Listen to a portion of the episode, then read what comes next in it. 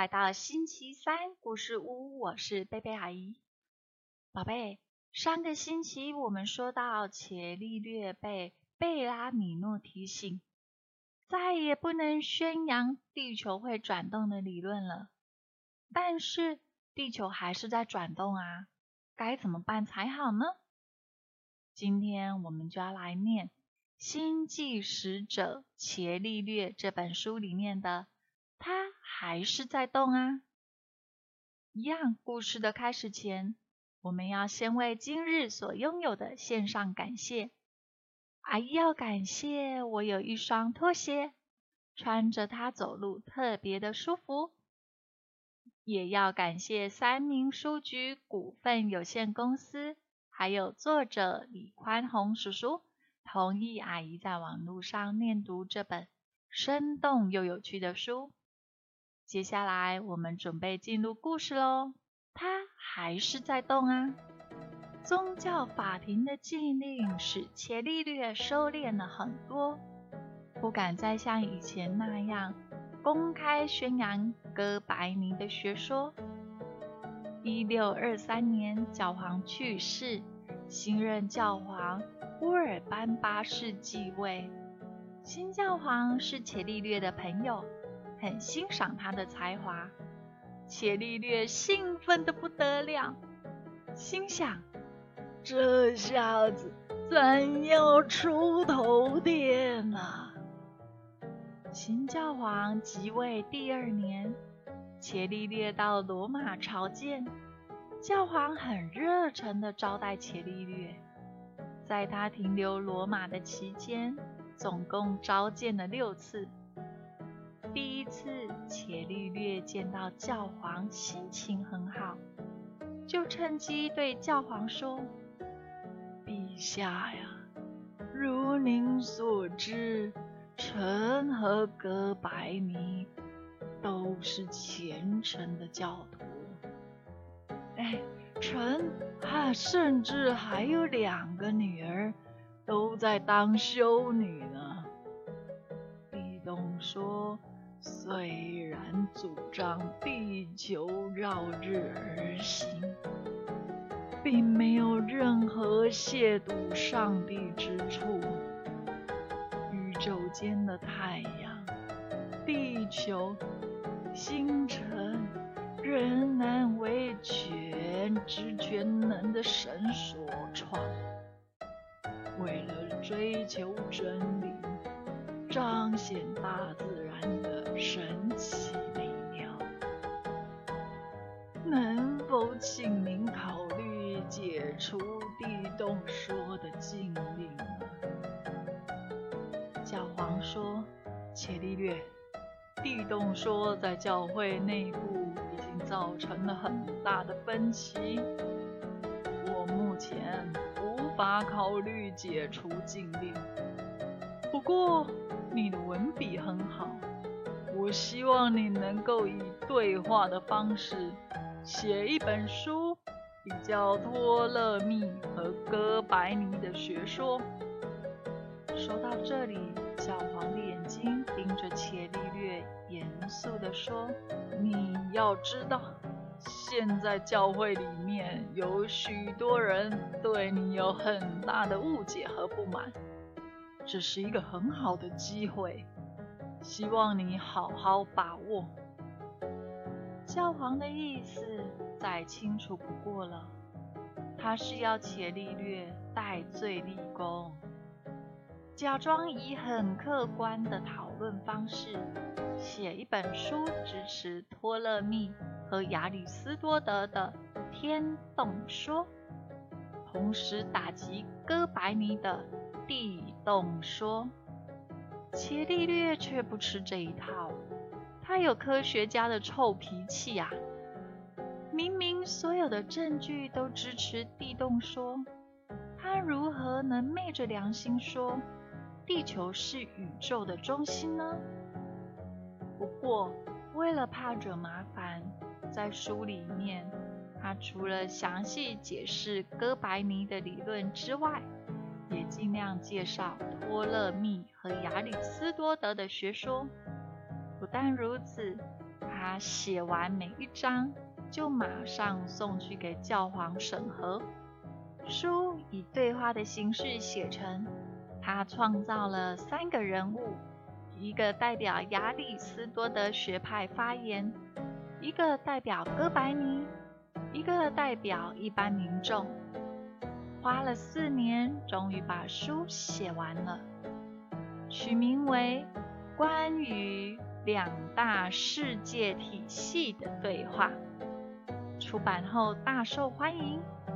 没想到教皇突然翻脸了，下令传唤伽利略到罗马接受审判。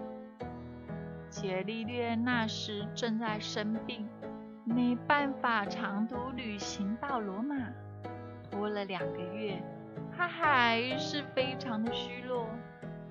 但是宗教法庭下了最后的通牒，要他马上到罗马报道。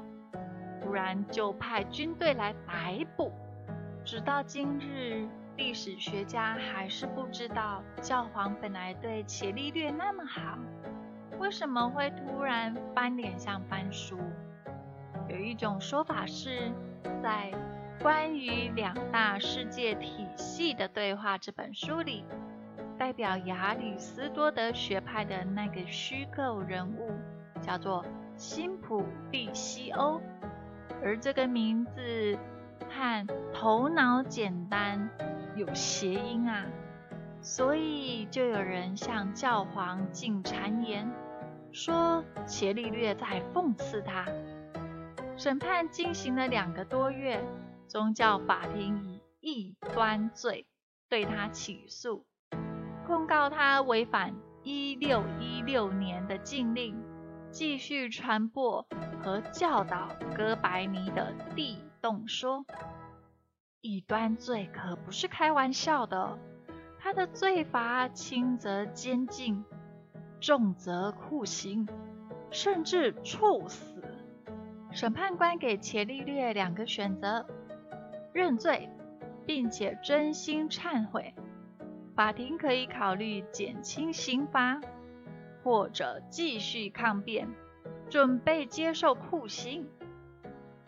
伽利略这时候已经是个七十岁的老人，身体因为生病而变得非常的虚弱。这么一个手无缚鸡之力、又老又病的书生，怎么能承受得了宗教法庭的酷刑啊？他没办法。只好屈服。一六三三年六月二十二日，伽利略被宗教法庭卫兵带到审判团面前，卫兵大声斥喝：“跪下！”伽利略跪下。主审官开始宣读起诉书。念完后，主审官问他：“伽利略，你认罪吗？”伽利略颤抖的声音回答：“我，我，我认罪。”主审官把一份事先准备好的悔过书交给伽利略，他开始念：“我伽利略，已故的文身吉欧，伽利略之子。”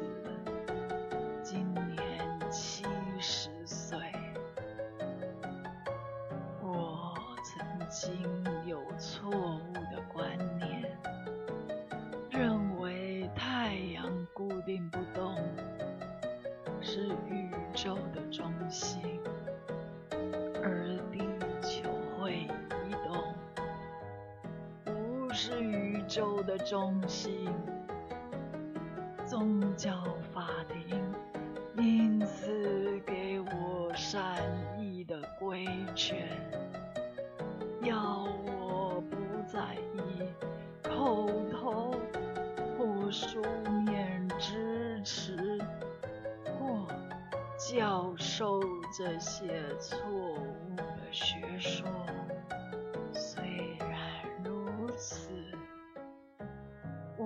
还是写了一本书，大力鼓吹这些谬论啊！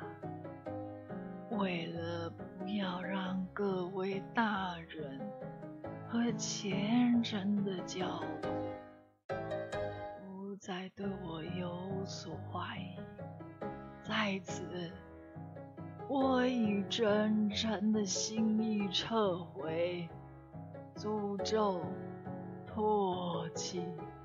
这些违反天主教教义的异端邪说。伽利略读完悔过书，宗教法庭宣判终身监禁。关于两大世界体系的对话列为禁书。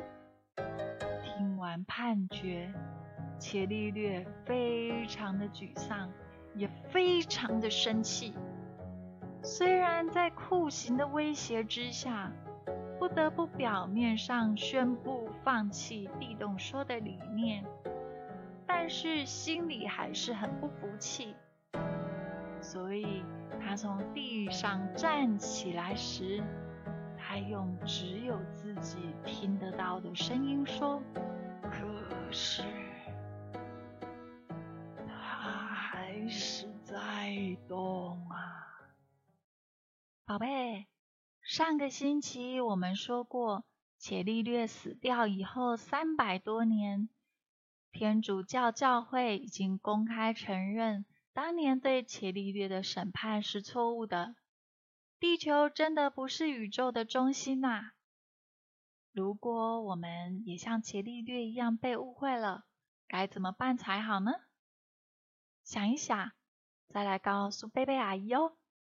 好啦，现在阿姨为所有的宝贝做一个祝福吧。主啊，求你看顾所有的宝贝，让所有的宝贝都有明辨是非对错的能力，不误会人，也不被人误解。祷告奉主耶稣基督的名求，阿门。好喽，我们今天的故事就说到这里。那么我们下个星期三再见。耶稣爱你，我也爱你，拜拜。